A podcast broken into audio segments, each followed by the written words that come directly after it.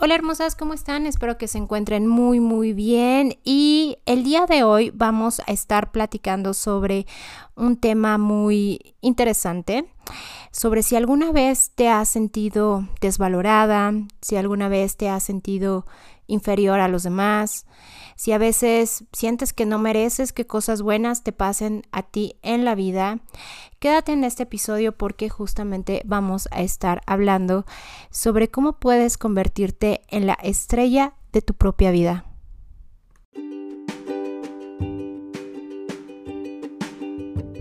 Soy Roxana Rauda y te doy la bienvenida al podcast de Mujer Abundante, un lugar en donde hablamos sobre temas de abundancia en el amor en las relaciones, en las finanzas, para que conectes contigo misma, tomes acción y te conviertas en la mujer que estás destinada a ser. ¿Estás lista? Comenzamos. Hola hermosas, ¿cómo están? Espero que se encuentren muy bien y lo que vamos a estar platicando el día de hoy es sobre si tú en alguna ocasión te has sentido inferior a alguien, si en alguna ocasión has sentido que, y, esto alguna vez lo escuché, que las demás personas nacían con estrella o había personas que nacían con estrella, pero la persona que decía este mensaje en realidad había nacido estrellada. Vamos a estar platicando sobre todas estas frases y esta mentalidad que te puede comenzar a traer, sobre esta historia que te cuentas para que comiences a retomar las riendas de tu vida y bueno, no te vayas al otro, a la, segunda historia que te podrías estar contando, que es, que es de otra manera que puedes comenzar a ver o que puedes estar viendo tu realidad, ¿ok? Y les cuento rápidamente que hace poco fui al teatro y vi un monólogo buenísimo que se llama Gorda Yo, ¿ok? El título es muy ¿cómo decirlo?, poco disruptivo, llama la atención. A mí 100% me, me, llamó la atención desde que lo escuché y bueno, pues ah, fui a, ver esta obra de teatro que es en realidad un monólogo, es un monólogo con la primera actriz Lupita Sandoval y bueno. Si estás en la Ciudad de México, eh, bueno, la, la, puedes ver, solamente checa la temporada porque tienen eh, diferentes temporadas. Entonces, eh, este, este monólogo es muy, muy bueno porque habla Lupita sobre su historia, ¿no? Sobre cuando ella era gordita. Eh, y bueno, la verdad es que cómo empezó a sentirse de esta manera desde pequeña. Ella cuenta e, en este monólogo que toda la vida ha sido pues llenita y que desde pequeña empezó a sentir toda esta inseguridad y que se sentía muy muy desvalorada por ella misma y por los demás, ¿no? Llegó a escuchar comentarios de familiares, de cercanos, de personas aledañas a ella, inclusive en la calle, donde hablaban sobre su aspecto físico y bueno, ella se, se empezó a crear y a creer toda esta historia, ¿no? De que de verdad ella no valía la pena, que era una persona 100% pues casi casi ella se consideraba pues muy una defecio, por así decirlo, ¿no? Ella, ella no se veía bonita, no se sentía bonita y yo, yo, yo creo que eso es lo más importante de esta obra porque justamente esta parte traía una serie de comparaciones con ella, con sus amigas y por qué las otras chicas sí podían conseguir, por ejemplo, una pareja y ella pues no tenía esta esta suerte, por así decirlo, esta fortuna. Y a lo largo del monólogo, que ya te digo, es muy, es cómico, te hace reír, te hace llorar, te sube, te baja, pero es, es muy, muy buena. Eh, ella como actriz eh, e, en este monólogo, donde está compartiendo parte de su historia, eh, menciona que en algún momento ella despertó, ¡pum! ¿No? Despertó donde pudo observar de verdad la belleza y la valía que pues ella tenía y cómo, cómo a partir de ese momento, cómo a partir de que comenzó a contarse otra historia y comenzó a realizar aquello para lo que es buena, ¿no? Que es la actuación, que es escribir, eh, eh, eh, historias, es escribir guiones, es producir también obras de teatro, como a partir de ese momento comenzó de verdad a observar su, su verdadera belleza, ¿no? Y, y, de alguna manera, pues ella tiene ya una familia y todo, ya te digo, esta historia, la verdad es que te la quería traer a tu radar, porque creo que en algún momento de la vida eh, las personas nos hemos sentido menos no sé si, no, podría decir que el 100%, pero conozco muchas historias, inclusive mi propia historia es de que si yo llegaba a sentirme menos que otras personas, que no merecía, que no, no merecía ser amada o ser una persona con valor. Y esto tiene totalmente que ver con la historia que tú te cuentas, ¿ok?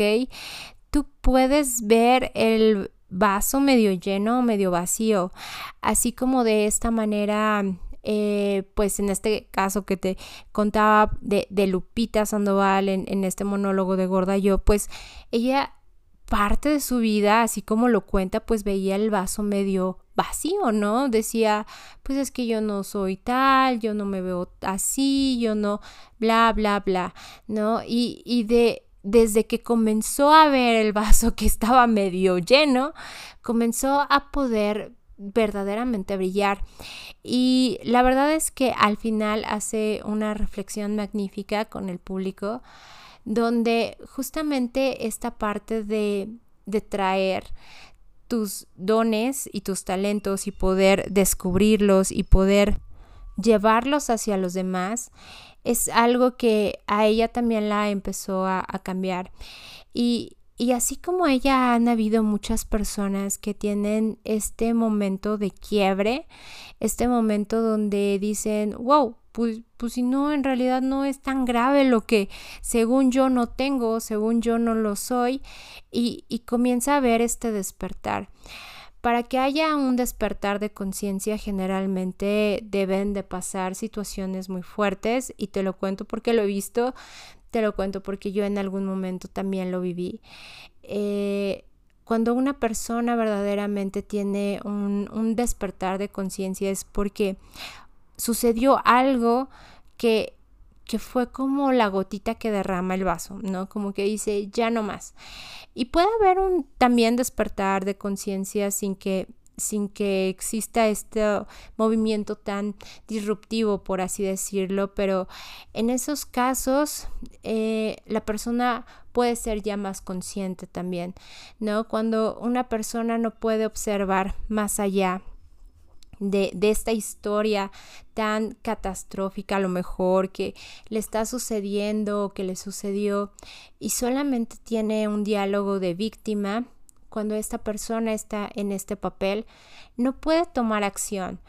¿No? Y, y esto es algo que crea la mente, este estado de victimización, porque de alguna forma eh, es un arquetipo que tenemos como seres humanos, pero nos protege.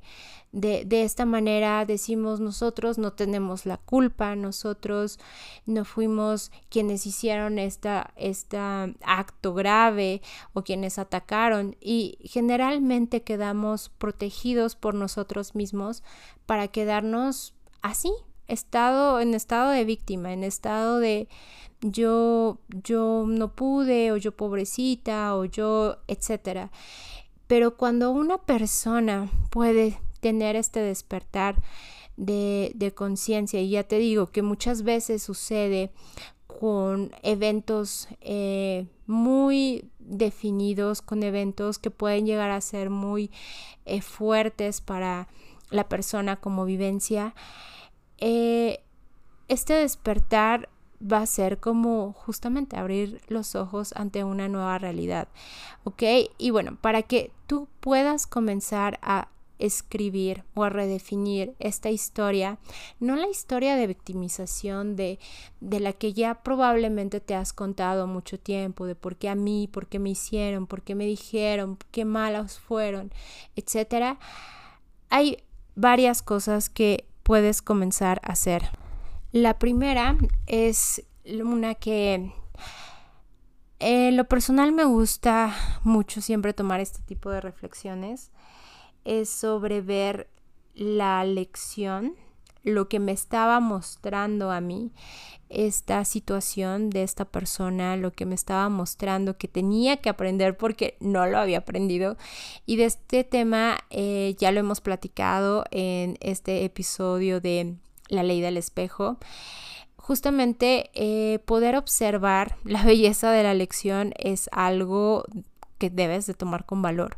No, no todas las personas están dispuestas a ver el aprendizaje, sino justamente se quedan en, este estado de víctima y no, no logran salir de ahí y no pueden comenzar a ver de, ah, ok, me llegó esta persona porque tenía que aprender a poner límites, ah, o llegó esta persona porque tenía que aprender a amarme más, a ganar más dinero, a ser más eh, independiente, etc. O me llegó esta situación, o me llegó lo que sea que te haya llegado, lo que sea que haya sido, lo que haya pasado, puedes comenzar a verlo con, con ojos de estudiante, ¿ok? Es como esta lección que te trajo la vida porque quería que aprendieras esto, que no lo tenías tan bien eh, de alguna manera sentado, no lo tenías tan eh, estudiadito, por así decirlo, y pues mandó la prueba, mandó el examen, mandó el maestro y de esta manera pues vas teniendo como que tus palomitas, ¿no? Por así decirlo. Eh, y bueno, esa es una de las partes que, que te puedo comentar para que puedas comenzar a reescribir tu historia.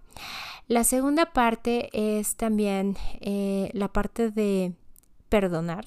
¿ok? En algún momento, yo, yo, fíjate que en algún momento yo escuché todo este tema de, del perdón en una certificación que tomé y había, eh, en esta certificación nos enseñaron que hay varios niveles de perdón, ¿no? Uno de ellos es donde no, pues no, no te puedo perdonar porque casi casi tú tuviste la culpa, ¿no? Hay pues como que en, realidad no, no hay perdón, sino más bien ese es nuevamente un estado de víctima.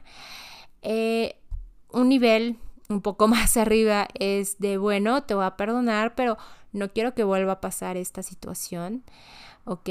Porque si no, pues ya sabes.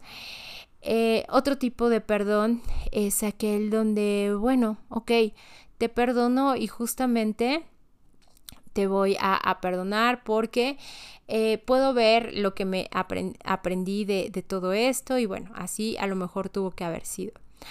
Y el último de los niveles que a mí, te lo juro, me sorprendió totalmente es esta parte donde pues es que no hay nada que perdonar, ¿no?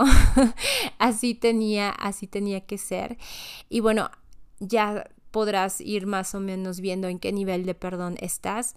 Y a mí me parece que el nivel de perdón en el que yo me encuentro, como te lo mencionaba hace un momento, es poder observar las lecciones que, que el aprendizaje del aprendizaje y aún sigo trabajando en poder con, eh, no concientizar, pero sino adoptar más esta parte de no hay nada que perdonar porque no soy más ni menos que tú, así esto ya estaba definido en algún momento, ¿no?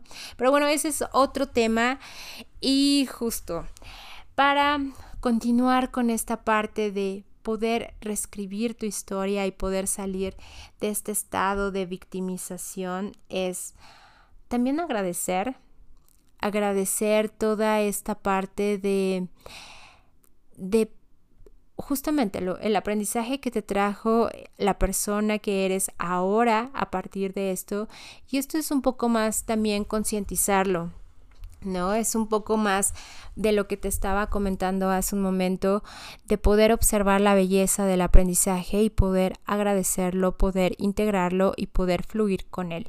Entonces, esta parte 100% es eh, algo que te va a poder ayudar a perdonar, si es que hay algo que perdonar, y, y de esta manera vas a poder también salir, ¿no? del estado eh, de ser eh, solamente una víctima. Y uno de los puntos más importantes también, que ya me parece vamos en el cuarto, es tomar acción. ¿Ok? Las víctimas o las personas que no toman acción generalmente pues se quedan en el mismo lugar, se quedan estancadas y no avanzan. Cuando tú comienzas a tomar acción, cuando tú em, comienzas a dar esos pasos hacia determinada dirección, eh, el rumbo comienza a ser totalmente diferente, pero no es tomar acción por tomar acción y ya, ¿no? De que voy a empezar a nadar hacia el oeste, pero ¿por qué? Pues porque allá está bien, allá van todos, e-, etcétera. Sino, no, o sea, tiene que ser pasos hacia donde tú deseas llegar, tomar acción hacia aquellos objetivos que tú deseas cumplir, que tú deseas eh, lograr, tener, convertirte, ser. Entonces, de esta manera, evidentemente, una persona que empieza a accionar está manifestando ya lo que desea, está fluyendo ya con, con la vida, con el universo. Y este es el caso tal cual de, del monólogo que te contaba de Gorda Yo, donde esta actriz, Lupita Sandoval, justamente tomaba acción para hacer lo que ella amaba, que era es escribir, eh, dirigir obras de teatro, ser actriz, etc. Y de alguna manera el universo, el universo se lo regresó, se lo ha regresado en aplausos, en gente, en público, en historias, en etcétera. Inclusive yo estoy grabando un, un episodio eh, a raíz de, de, su monólogo, ¿no? Entonces, de alguna manera, accionar y comenzar a ver la belleza de todo, de todo esto que es tomar acción, que es fluir, que es aceptarte como eres, con estos dones, con estos talentos, aceptar a tu cuerpo, aceptarte a ti misma. Y, y así como este, este monólogo que ya te comentaba concluye, aceptar que tú puedes ser la reina del show, que tú puedes y eres la reina del show de tu propia vida. Cada quien es ese protagonista que necesita, esa heroína de su propia vida. No necesitas a que alguien más, eh, un caballo con una armadura venga a rescatarte o no necesitas que tu mamá o que tu papá o que alguien te venga a pedir perdón, sino tú eres la única que puede salir de ese estado, tú eres la única que tomando acción alineada a lo, a lo que tú deseas, siendo responsable y, y tomando justamente con responsabilidad las decisiones que deseas, vas a comenzar a ser la reina del show de tu propia vida, ¿ok? Así es que, hermosas, espero que les haya gustado este episodio. La verdad es que eh, a mí en lo personal me gustó mucho este monólogo que ya te comentaba. Eh, y bueno, fue todo una inspiración porque aparte te transmite lo que en realidad ella menciona, que, es el arte. Y el arte es, es hacer que las personas sientan algo. Y bueno, ¿qué te digo? Eh, espero que les haya gustado y cuéntame, cuéntame en puedes comentarme en la página de roxanarauda.com, puedes enviarme un mensaje justamente sobre cómo puedes comenzar a ser tú la propia reina del show de tu propia vida, cómo puedes comenzar a ser tú a esta persona, esta mujer que toma las riendas y dirige su propio camino hacia donde ella desea. ¿Cómo puedes ser tú más compasiva contigo misma cuando no logras lo que deseas en ese momento? ¿Cómo puedes comenzar a cambiar tu vida y convertirte en la mujer que estás destinada a ser? Ok, okay. Eh, preciosas, me dio un gusto, ha sido un placer estar con ustedes y las quiero invitar al reto de haz las paces con la mañana donde justamente vemos y abordamos muchos temas de empoderamiento para todas las mujeres de cualquier edad. Eh, este reto está dirigido para tomar acción, para hacer las paces con la mañana, que al final de cuentas hacer las paces con la mañana es hacer de alguna manera las paces con lo que estás haciendo cada día, ¿ok? Así es que pueden visitar la página en roxanarauda.com, diagonal reto, y me va a dar muchísimo gusto verlas por ahí. Les mando un beso, abrazo.